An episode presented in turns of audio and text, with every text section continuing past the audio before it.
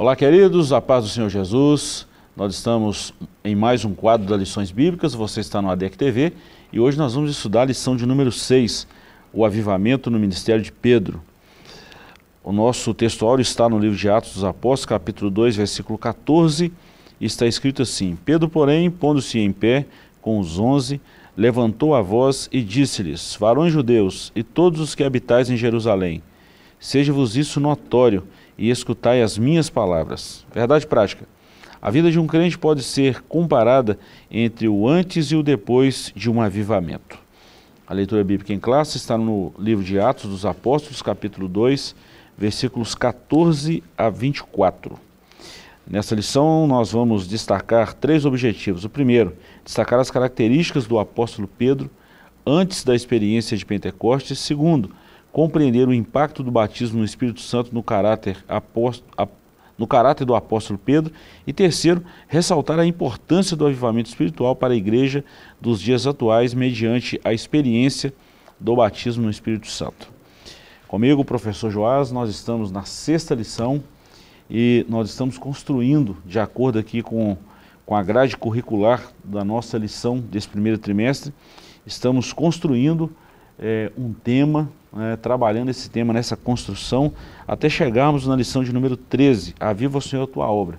Até hoje, professor, já estudamos cinco lições e começamos lá na lição primeira, primeira lição, Avivamento Espiritual, depois no Antigo Testamento, no Novo, no Ministério de Jesus, na vida da igreja, e agora nós vamos falar na vida de um dos homens que foi um dos pioneiros na igreja primitiva, o apóstolo Pedro. E a gente sabe aí o testemunho que Atos dos Apóstolos e até mesmo o Evangelho é, dá do apóstolo Pedro. Lição muito boa, né? Muito, né? Tanto é que é uma lição central aqui, né? É, e a gente não saiu de Atos 2 ainda. Né? Já, já, desde a lição passada nós falamos muito de Atos 2 e agora a gente vai focar nessa, nesse conjunto aqui do discurso de Pedro. Né? É, todos estavam sem entender o que estava acontecendo, né? E ele, e ele, por conta até do temperamento, mas agora cheio do Espírito Santo, né? Ele toma a palavra e fala com muita eloquência, né? O que estava acontecendo, esclarecendo a situação toda. E ao final daquele discurso ele ainda faz um, um, um chamado, né? Um apelo ao arrependimento, né? E isso gera uma conversão em massa, né? É, um, número, é, um número muito expressivo e, e assim até assustador, né, em, em termos é, de evangelismo, né, é, 3 mil pessoas num, numa, num evento só, né, é, se convertendo de forma genuína, e como a gente sabe que é genuína, o, o próprio texto diz né, que aqueles 3 mil é, se arrependeram, foram batizados e perseveravam, né, e perseveraram juntos ali com, a, com aquela igreja que estava nascendo. Né? Daqui a pouco já são, não são mais três, são cinco mil, e assim, muito, muito rápido aquele crescimento. Né? É, e uma, uma, das ferramentas que Deus usou foi é, a vida do apóstolo Pedro, é, que foi de suma importância né, no, no, avanço da igreja primitiva, é, no seu papel evangelístico. Né? E tudo isso por causa da obra do Espírito Santo, que a gente já tem falado aqui, desse avivamento. Professor, a gente vê aqui é, a palavra-chave dessa lição de hoje é ministério, e esse ministério nós falamos na lição passada, na lição 5, do Ministério Avivado de Jesus, e agora nós estamos falando desse mesmo ministério, agora da vida de um homem chamado Pedro, o apóstolo Pedro, um dos principais na igreja primitiva. E a gente pode até notar o Pedro antes do Pentecostes e o Pedro depois do Pentecostes. Foi uma mudança radical, não foi? Certamente, né? A gente, a gente vê é, traços muito fortes da personalidade de Pedro registrados no, nos evangelhos, né? E é, a gente percebe é, impulsividade, né? O, o, mineiro fala que diria que ele era muito para frente, né? Um bom mineiro tem essa expressão, né? Para frente. Paulo era para frente. Né? Ele tomava frente em situações, é, respondia sem saber o que estava falando, né? Tomava tomava a palavra na discussão, é, pegando é, o bonde andando, como a gente como a gente costuma dizer, Né? Então é, ele, ele tinha essa personalidade é, impulsiva, né? e isso é registrado, isso trouxe muitos é, problemas para ele, né? mas quando ele passa por esse evento aí do Pentecostes e, e a, a, as narrativas que a gente tem na, na, na, Escritura, a partir daí, sobre Pedro, né, a gente vê uma mudança muito radical, é, inclusive no temperamento dele, né, é, e isso é muito interessante é, de observar, porque é, imagina alguém um temperamento forte, né, e, a, e é a reputação que essa pessoa tem é, na, na, no meio em que ele convive, e depois é, é isso é mudado radicalmente e torna-se quase que o inverso daquilo, né, daquela impulsividade toda. É, e aí a reputação vai mudando, né, conforme as pessoas vão observando. E alguém Alguém que conheceu aquele antigo Pedro e agora é, está diante desse que está cheio do Espírito Santo, pode, pode até olhar assim, mas é, é o mesmo Pedro, é o mesmo homem que eu conheci, né? É, isso graças ao mover do Espírito. Uma pessoa avivada, ela está aberta a esse tipo de mudança nesse nível. Né?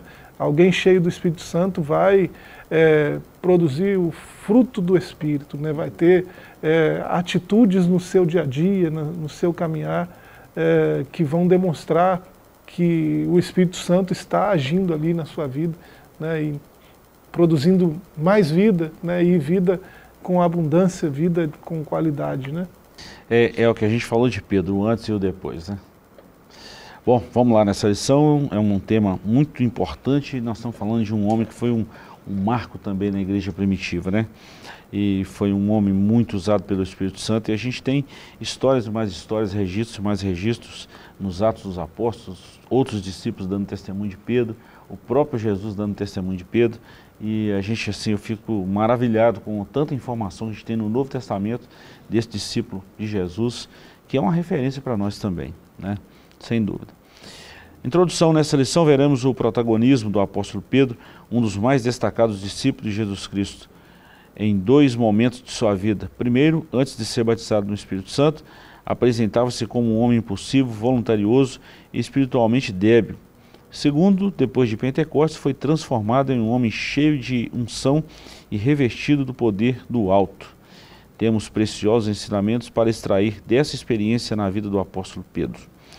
Professor, nós já falamos muita coisa aqui dessa, dessa introdução, né? bem antes da gente ler, já comentamos que Pedro, antes do batismo do Espírito Santo, era muito impulsivo, débil, era muito nervoso, em certa parte ansioso, é, tinha um temperamento muito forte, mas Jesus trabalhou esse temperamento, e o Espírito Santo impulsionou ele dentro desse temperamento e fez uma mudança nesse comportamento de Pedro, e aquele homem muito impulsivo, essa essa, essa impulsão de Pedro, é, dominada pelo Espírito Santo, gerou um resultado muito positivo para a obra de Deus. É, o que eu quero falar é que muitas vezes alguém fala assim, ah, eu converti, Deus vai mudar o meu temperamento. Temperamento é algo que Deus não muda, Ele trabalha isso. Foi o que aconteceu com Pedro, com Paulo. Já o caráter não, o caráter precisa ser mudado, precisa ser transformado. E, e o Espírito Santo, ele, ele tem o seu próprio temperamento, né? É, então, é, na medida do temperamento de cada um, né, a gente fala de o fruto do Espírito, né, é, a gente, se a gente fizer uma comparação com uma, uma tangerina, por exemplo, né, é um fruto, mas é, tem vários gomos, cada um é, de um pedaço, de, de, um jeito, de um, de um tamanho, né, é, e assim na vida da, das pessoas também, né, que recebem o Espírito Santo. É, se alguém é muito impulsivo, né, a, o domínio próprio, a temperança vai ser um gomo maior. Né? É, agora, alguém que já não é tão assim, né, tem um outro tipo de temperamento, aí vai ser um gomo um pouquinho menor.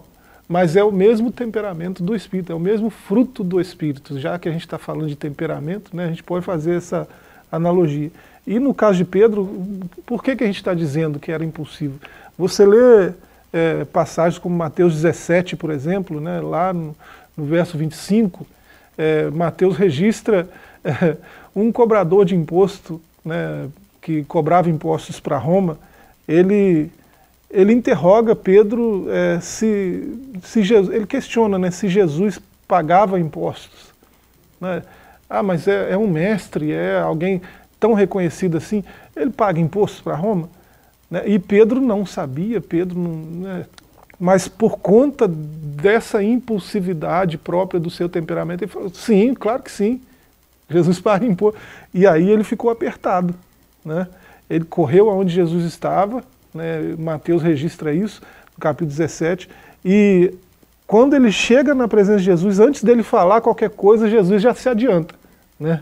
Fala, ó, faz o seguinte, vai lá, pega um peixe, abre ele, e você vai ver que lá tem o pagamento lá, e você entrega para ele, paga o meu e paga o seu também. Né? Jesus proveu para os dois. Jesus conhecia bem Pedro, sabia né, que ele estaria em apuros né, por conta dessa impulsividade. Para que, que ele respondeu se ele não sabia a resposta? Né? É, mas aí Jesus resolve a situação para ele, né? paga o, o, dele e o de Pedro também. Né? É, então é, essa, essa impulsividade às vezes causou problema para ele. É o que a gente vai ver agora, daqui a pouco, né, no ponto 1 um aí. É, Pedro, antes do Pentecoste, antes de receber é, esse revestimento do Espírito Santo, ele, ele entrou em apuros muitas vezes por conta desse temperamento dele. Pedro antes do Pentecostes, nós vamos falar aqui momentos antes do Pentecostes. É, outra coisa, professor, a gente vê assim, muitos discípulos de Jesus e parece que ninguém nunca fez essa pergunta, né?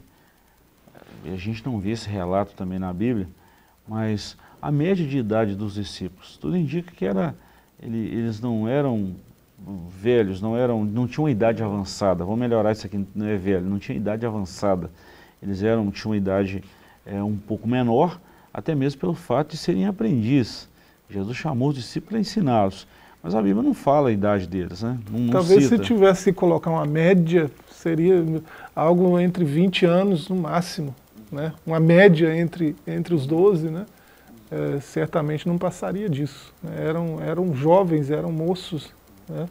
É, e a gente tem ferramentas de, de crítica do texto que, que dá condições para a gente dizer isso, né? É Paulo, por exemplo. E até algumas né? datas, né? Sim, é, sim. Alguns... É, é, um, é um levantamento importante, porque Paulo, por exemplo, quando ele era jovem ainda, ele presenciou, Saulo, ele presenciou a morte de Estevão. Está em Atos 8, 7. 7, né? Atos 7. Ele presenciou, e a Bíblia até cita, e eles depositaram as suas roupas, né, suas túnicas, a, aos pés de um jovem chamado Saulo. Jovem, ainda cita isso ainda. É, eu estou falando isso aqui porque até mesmo o aprendizado na vida desses homens antes, eu não estou dizendo que isso justifica, mas a experiência, o tempo, faz a pessoa amadurecer também. E ainda mais com a ação do Espírito Santo, e com o tempo isso, isso vira algo assim sensacional na vida de alguém, como testemunho, para a conversão de outras pessoas também. Isso tem que ser levado em consideração, né? Com certeza. É. Sabedoria é algo que, que é produzido com o tempo, né? forjado pelo tempo. Né? E, é, isso não quer dizer que alguém muito velho é muito sábio, né? Uhum. mas é, deveria ser assim, né? a natureza deveria seguir esse curso. Né? Você vai é, envelhecendo e vai é, adquirindo mais conhecimento da vida e vai se tornando mais sábio. Né? É, você não age mais como, como agia na juventude, você não reage mais às situações da vida como reagia antes por conta da sabedoria de vida, né, do conhecimento que você já tem. É, naturalmente deveria ser assim. Né? Toda pessoa com um pouco mais de idade é, deveria ser olhado como alguém com, com mais sabedoria. Uhum. Né? É, na nossa cultura isso não é muito assim, mas em culturas orientais, como é, a, a, os povos bíblicos, né, é, em culturas assim, é, é, é, assim que os velhos são vistos, né, como pessoas muito sábias, capazes de aconselhar, né, com experiências é, que podem agregar na vida de quem estiver ouvindo. Pedro, antes do Pentecostes, nós vamos trabalhar em duas fases aqui. Primeiro, as duas atitudes de Pedro, e depois Pedro nega Jesus três vezes. Certo dia, Jesus perguntou aos discípulos a respeito de como as pessoas o identificavam. As respostas foram diversas. Uns entendiam que Jesus era João Batista, outros Elias, outros Jeremias ou um dos profetas. A partir dessa resposta, Jesus indagou-lhes a respeito da opinião deles acerca de sua identidade. Tomando a palavra, Pedro respondeu prontamente: Tu és o Cristo, o Filho do Deus vivo. E Jesus respondendo, disse-lhe: Bem-aventurado és tu, Simão Barjonas, porque não foi carne e sangue que tu revelou, mas meu Pai que está nos céus. É, logo, é, é logo após esse episódio, Pedro recebe uma reprimenda de Jesus. Nosso Senhor havia dito que ele iria para Jerusalém e padeceria na mão dos religiosos, mas ressuscitaria o terceiro dia. Em seguida, o mesmo Pedro retrucou: Senhor, tem compaixão de ti, de modo nenhum isso acontecerá. De pronto, Jesus o repreendeu: Para trás de mim, Satanás, porque me serves de escândalo, porque não compreendes as coisas que são de Deus, mas só as que são dos homens. Está em Mateus 16. No mesmo episódio que Pedro responde que Jesus é o Cristo, ele dá uma vacilada e fala com Jesus: Não, Jesus, não faz isso, não, isso não vai acontecer. Quando Jesus falou que ia para Jerusalém. É, muita gente critica Pedro, professor. Eu já vi muitas críticas falando de Pedro, Jonas, já vi muitas críticas. Mas Pedro teve a coragem que muitos de nós não temos hoje, conhecendo a história de Pedro. Coragem, eu não sei se é, se é só isso, né? Eu acho que é coragem com mais é, um pouco de, de, de, outras coisas, né? intrepidez também, é, e, e um pouco dessa impulsividade que a gente está falando aí. Né? É, isso fazia parte é, da natureza de, de Pedro. É, e você vê no mesmo episódio essa impulsividade é, trazendo benefícios para ele, né, e instantes depois trazendo, trazendo problemas, complicações. Né? E, e assim, Jesus é o homem mais sábio que já existiu, né? que existe, né? ele, lembrando que ele é homem ainda. Né?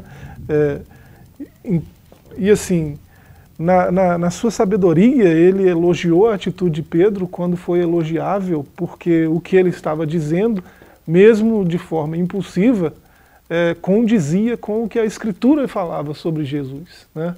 É, tu és o Cristo, o Filho de Deus vivo, Pedro não podia dizer algo mais bíblico, né, mais profético do que, do que isso. Né? Ele estava dizendo a verdade que está contida nas Escrituras, desde antes dele. Né? É, e aí, ele fez isso por quê? Por causa dessa impulsividade. Né? Ele, ele tem que ser o primeiro a falar sempre. Ele tem que ser o primeiro a fazer, a realizar sempre. Então, essa coisa de tem que ser eu, né? isso às vezes dá muito certo nesse caso deu muito certo. Ganhou elogios de Jesus, deve ter ficado todo orgulhoso. Né? É, um elogio desse, né, disseste bem, foi o Espírito de Deus que te revelou, né, não foi homem nenhum e tal, né, porque isso condizia com a realidade profética né, das Escrituras. O mesmo Espírito que inspirou os profetas né, sobre o Messias, sobre o Cristo, o Filho do Deus vivo, havia revelado isso a Pedro. E ele mereceu esse, elogio, ainda que tenha falado de forma impulsiva. Mas é, essa mesma impulsividade levou ele a dizer o que ele disse em seguida, quando Jesus, citando as, as Escrituras, né, Zacarias capítulo 13, verso 7, Jesus não estava falando algo de forma é, é, retórica, né, usando, é, usando a palavra só para para parecer alguma coisa, né, para demonstrar alguma coisa é, para aqueles ouvintes, mas ele estava citando profecia, né, ele estava citando Zacarias. E aí, quando, quando Pedro toma a palavra, pô, ele tem que ser ele o primeiro. Né?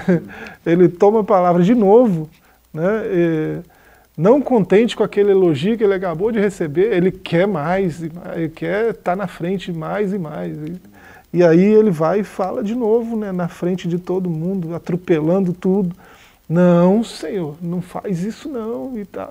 ele, quando ele faz isso, ele está fazendo o quê? Ele está se opondo à Escritura. Isso é muito maior do que ele. Né? É, e quem se opõe à Escritura vai ter sempre essa dureza de repreensão, essa repreensão severa do próprio Senhor Jesus qualquer um que se opõe às Escrituras. Né? É, as Escrituras são a verdade de Deus, é a vida de Deus, é a verdade de Deus. Não há avivamento sem Escritura.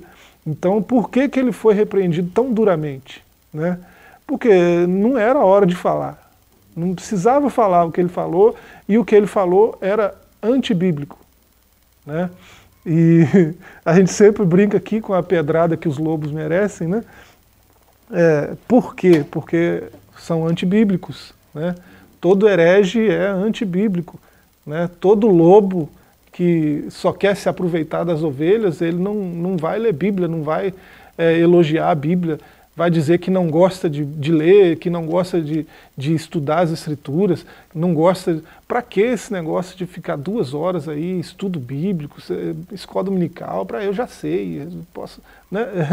Pessoas que, que são aversas à escritura são dignas da mesma repreensão que Pedro, que Pedro teve, né? porque é a escritura que vai trazer vida. Né? Se você se opõe à escritura, você se opõe à vida. Se se opõe à vida, você está esperando o quê? Né? Tem que ser algo desse tipo aí mesmo, para ver se o cara acorda, né? Verdade, uma repreensão dura, ela, ela provoca isso aí, né? Pedro assustou, Pedro assustou. Um outro episódio aqui, professor, para a gente fechar esse primeiro bloco aqui, que o nosso tempo já está esgotado aqui. É, Pedro nega Jesus três vezes. É, primeira vez ele negou diante de uma criada, depois diante de uma outra criada que disse que o vira com ele, vira com Jesus, né? E a terceira vez ele negou a Cristo diante de várias pessoas. Ele ainda preguejou e jurou que não conhecia o Senhor Jesus. A gente fez isso é, no, no, em Mateus 26, né? e vê isso no versículo 71 a 75. Antes do Pentecoste, Pedro teve a audácia de se opor à Escritura, de falar besteira de forma precipitada, e depois ainda assim experimentou essa amarga essa amarga noite em que ele negou Jesus? É, o, o, impulsivo às vezes é, às vezes não, sempre, né, quase sempre pelo menos, ele não, não pesa, não mede né, as consequências do que ele fala, do que ele faz. Né? É, e assim, eu, eu desconfio que Pedro não, não, por conta dessa natureza impulsiva, né, ele não media as consequências do que falava e do que, do que fazia. É, e é por isso que a gente olhando de fora, a gente consegue enxergar o desprezo às escrituras. Né? Jesus cita Zacarias e ele despreza a citação que Jesus faz. Né? Despreza a escritura, mas ele certamente, naquela, naquela impulsividade que é própria dele, ele não tinha nem noção de que estava fazendo isso, desprezando a escritura. Uhum. Né?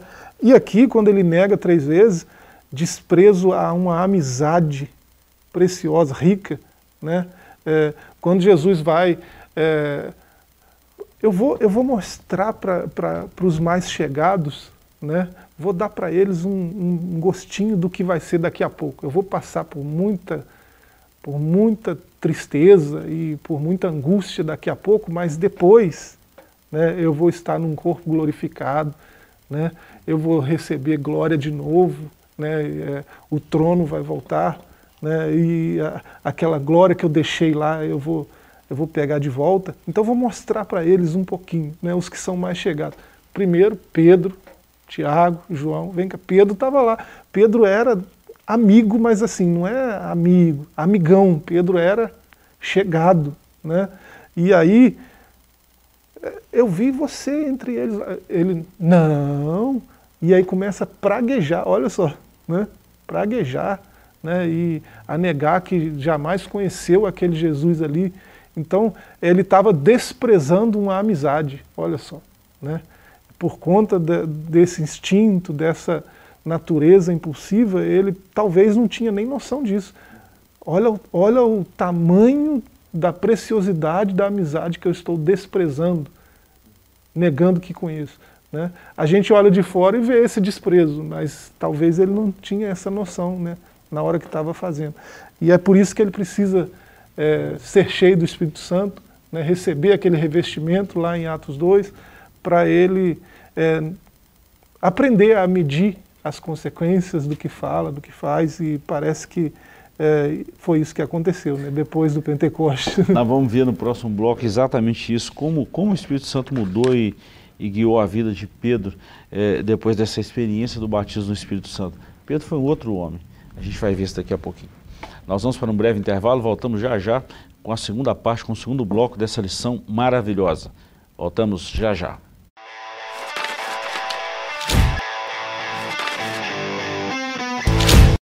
Olá, queridos, estamos de volta com o seu ADEC TV e hoje nós estamos no quadro Lições Bíblicas. Estamos falando da lição de número 6, o avivamento do ministério de Pedro.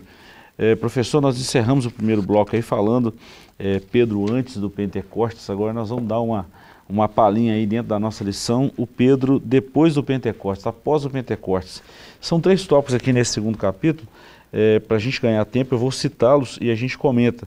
É, o primeiro tópico aí, Pedro batizado no Espírito Santo. Depois, é, Pedro e a cura de um coxo. E Pedro avivado em outras ocasiões. Bom, é, Pedro batizado no Espírito Santo aqui, nós estamos é, remetendo a Atos capítulo 2. Pedro é batizado com o Espírito Santo em Atos 2, ele mais aproximadamente 120 irmãos que estavam ali no cenáculo. É, logo após esse batismo com o Espírito Santo, Pedro faz aquela pregação fantástica usando o capítulo 2 de Joel, é, falando e rebatendo algumas críticas ali, mas cheio do Espírito Santo. Agora Pedro é um corajoso, um impulsivo corajoso e cheio do Espírito Santo. Quase 3 mil almas aceitam Jesus. Pouco tempo depois esse número já era 5 mil, né? Atos fala isso. E no capítulo, isso é o capítulo 2. No capítulo 3, Pedro e João descendo para a oração, a hora nona, tinha um coxo há muito tempo ali Pedro olhou para ele falou, e esse coxo pediu uma esmola a Pedro e João, Pedro olhou, ó, eu não tenho prata, não tenho ouro, mas o que eu tenho, isso eu te dou. Pegou na mão dele, levanta e anda. Ele levantou, e depois esse Pedro avivado em outras, outras ocasiões. Aí a gente vê Atos 4, que ele foi preso, mas a igreja estava em contínua oração. Capítulo 5, aquele episódio de Ananias e Safira, e aconteceu que os dois morreram por mentir ao Espírito Santo. No capítulo 6, ele é orientado à separação dos diáconos, o Espírito Santo revelou a ele e a João. É, no capítulo 7 acontece ali o martírio de, de Estevão, mas no capítulo 8 o evangelho chega a, Cesar, a, a Cesareia mesmo, né? capítulo 9 a conversão de Paulo, e no capítulo 10 chega na casa de Cornélio. E a gente vê Pedro ali muito resistente a, a, a, um chamado de Deus, a uma ação do Espírito Santo. Então nós vimos aí um Pedro diferente dos evangelhos. Mas é, você não vê mais aquela impulsividade, né? Uhum. É, você vê até essa resistência que o senhor está citando aí, quando ele foi confrontado pelo Espírito, né, que Sim. mostrou para ele uma visão e tal, ele imediatamente, né, ele cedeu àquela posição mais rigorosa que ele tinha, né, aquela ortodoxia, né, que fazia parte do, do judaísmo que é, era era sua raiz, né, era sua religião é, de raiz. É, então o Pedro que a gente vê depois desse evento é outro Pedro. Né? É um homem completamente transformado é, no seu caráter, na, na sua é, reputação que está mudando por causa é, da obra do Espírito. Então é, é, outro homem. Né? Qualquer um que olha pode dizer que é outro Pedro. É, essas características, professor, com certeza mudaram na vida de Pedro a partir da da, do batismo no Espírito Santo. É bom a gente falar um pouquinho, nós já tivemos um trimestre aí totalmente voltado para o Espírito Santo, né? Ano passado, os dois primeiros trimestres do ano passado falou assim muito, muito, muito sobre o Espírito Santo e nós já citamos muita coisa aqui do batismo com o Espírito Santo. É uma imersão, é um revestimento. Na lição passada mesmo, eu lembro que você falou isso. É um revestimento para impulsionar a pregação do Evangelho. Pedro recebeu esse revestimento e a partir daí a vida dele foi outra. É. É, isso acontece com todo crente que recebe é, esse revestimento do Espírito. Né? É, alguma coisa tem que mudar. Né? É, você, pode, você pode conviver com pessoas que você olha assim e, poxa vida, mas é, eu vi lá na igreja de um jeito e, e aqui está agindo assim. Né? É, você tem direito de desconfiar se essa pessoa realmente está cheia do Espírito Santo ou não. Né? E isso é legítimo, é, olhando para o texto bíblico, a Escritura nos dá base para isso, não nos dá base para julgar ninguém, né? mas para para desconfiar, né? porque é, acontece em nossos cultos, né? cultos pentecostais principalmente, é, em cultos carismáticos talvez nem tanto, mas em cultos pentecostais, neopentecostais mais ainda, né? É, a pessoa sair do seu lugar e sair colocando a mão na cabeça das pessoas e, e transparecendo estar é, num êxtase espiritual. Né? E aí, quando você vê aquela, pessoa, aquela mesma pessoa no, num outro ambiente que não de culto, né? É, entre aspas aí, culto, né? porque é, culto na verdade é serviço e se você é ministro do evangelho, você está em 24 horas num culto. Né? É, mas você vê pessoas assim em outras situações, no trabalho, na padaria, na, em casa, na escola, você vê que é outro tipo de, de procedimento. A pessoa é, demonstra sentimentos ruins, né? tem palavras ruins para as outras pessoas, fere as outras pessoas. Como é que ali, naquele ambiente, propõe edificar outras pessoas e em outros ambientes é, a proposta é outra, é ferir, menosprezar, diminuir, machucar. Né? É, essa pessoa, sem sombra de dúvidas, não tem o Espírito Santo. Né? A, gente, a gente olhando para o que a Escritura diz a respeito da obra do Espírito, a gente pode dizer isso com muita segurança. Né? É alguém que não, não está cheio do Espírito Santo. Né? É, pode ter vivido algo alguma experiência espiritual com Deus há algum tempo atrás. Né? Mas se age dessa maneira, né, a gente pode dizer com muita certeza, olha para o que a gente está falando aqui de Pedro. Uhum. Né? Alguém que antes é, despreza a Escritura, na boca do próprio Senhor Jesus, que é o verbo encarnado. Né? Ele demonstra desprezo pela Escritura. É, despreza a vigilância na oração. Não puderam vigiar comigo uma horinha? Né? despreza a vigilância, despreza a oração. Né? Alguém que despreza uma amizade com o Criador do mundo. Né? É, então, é, depois do Espírito Santo, depois do preenchimento do Espírito, né? depois de receber o dom de Deus, é, isso tudo faz parte do passado.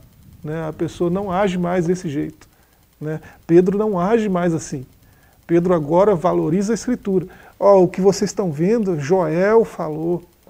Né? E esse salmo aqui também, né? e você vê, ele valoriza a Escritura. Né? Depois do Pentecoste, ele valoriza amizades. Né? Não despreza mais. Ele valoriza a oração. Olha o que Pedro escreveu sobre oração, que ele falou sobre oração. Né? Ele valoriza a reputação. Né? É outro Pedro. Né? Você vê no capítulo é, é, 3 da, da primeira, primeira carta dele, capítulo 2, verso 12, né, a partir do verso 12, ele faz é, um discurso que diz que uma pessoa, depois de preenchida pelo Espírito, uma pessoa cheia do Espírito, vive de uma maneira que, mesmo que alguém investigasse sua vida inteira, não seria capaz de, de acusá-la de nada. Né? A pessoa pode investigar sua vida inteirinha que não tem nada para dizer contra você, né? porque você foi cheio do Espírito Santo. Né? Ele fala de uma vida assim, né? é o mesmo Pedro. Né? O que, é que mudou? A experiência do Pentecoste, lá em Atos 2. É, e nós já falamos na lição passada também num tópico que esses dons continuam em plena atividade, isso não parou. Não, isso não cessou, continua. Professor, o nosso tempo está quase mandando a gente parar ali, mas a gente vai também dar uma, uma compactada aqui nesse capítulo terceiro. A igreja de hoje, o avivamento de Pentecostes. Nós temos aqui dois sobre três subtópicos aqui, a igreja atual e o Pentecostes. Nós já falamos aqui que os dons espirituais é, estão. Eu, eu, gostei muito de uma frase que você usou na lição passada. É, esse, esse agir do Espírito, essa profecia é para vocês, para os vossos filhos e para a posteridade, ou seja, para todos. Essa promessa não foi para aquele grupo, essa promessa é para todos. É, o ponto 2 aqui, tempos de multiplicação da iniquidade, isso é terrível e a igreja será arrebatada. Professor, esse, esse tópico aqui é um tópico que nós precisaríamos de muito tempo para discorrer nele. Esses três pontos aqui é sobre o que a gente está vivendo hoje. Né? É, a, a profecia bíblica diz que nos, nos últimos tempos né, o amor de muitos se esfriaria por causa do aumento da iniquidade. Né? É o que nós estamos vendo hoje. Né? É, nós estamos é, vendo violência por toda parte, né? É, filhos se levantando contra os pais, pais matando filhos, né? e assim, do nada, né? a troco de nada, é, violência e mais violência, e a gente não, não vê mais é, compaixão nem, nem dos que se dizem cristãos, né? compaixão pelos perdidos, né? pelos que estão é, entregues às trevas, estão é, é, morrendo na escuridão das trevas, né? o amor de muitos se esfriando e a iniquidade se multiplicando cada vez mais.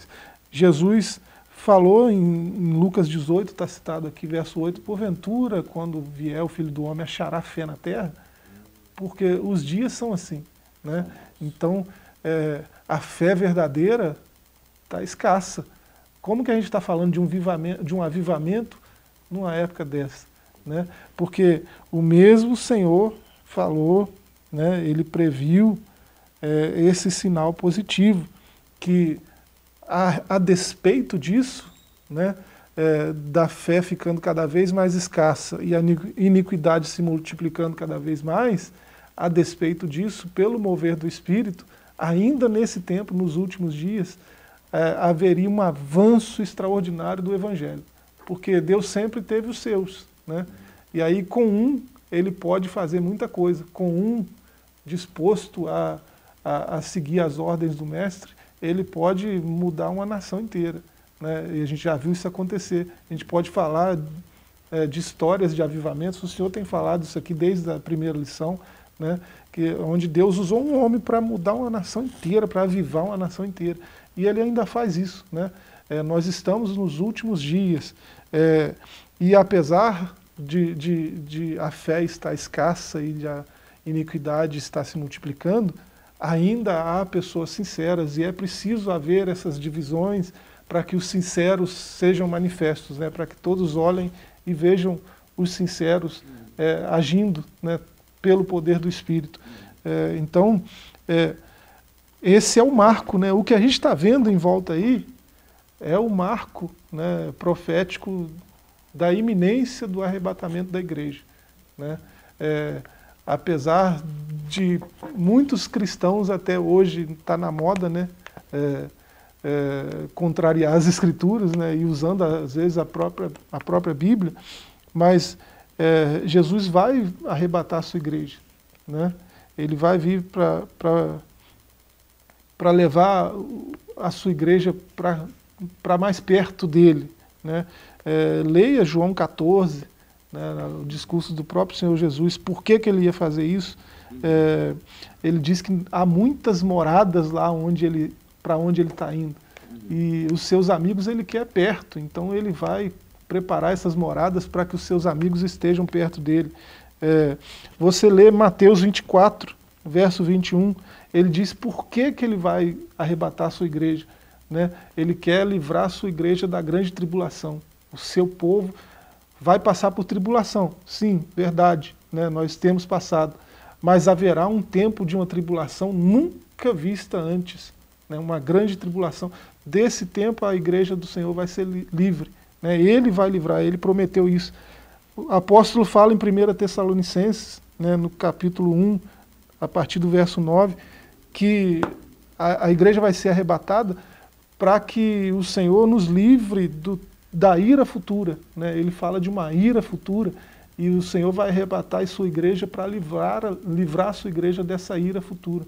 E se, se tiver alguém ainda que é duvida, é só ler os textos. Tem, além desses que a gente citou, eu anotei alguns aqui, 1 Tessalonicenses 4, né, a partir do verso 14, 1 Tessalonicenses 5, a partir do verso 9, 1 Coríntios 15, a partir do 51, né, e muitas outras passagens muita coisa, no próprio coisa. Evangelho, discursos do próprio Senhor Jesus, né, é, evidenciando esse fato. A igreja vai ser arrebatada. E pelo que a gente está vendo em volta aí, né, não falta muito tempo não. Está muito próximo.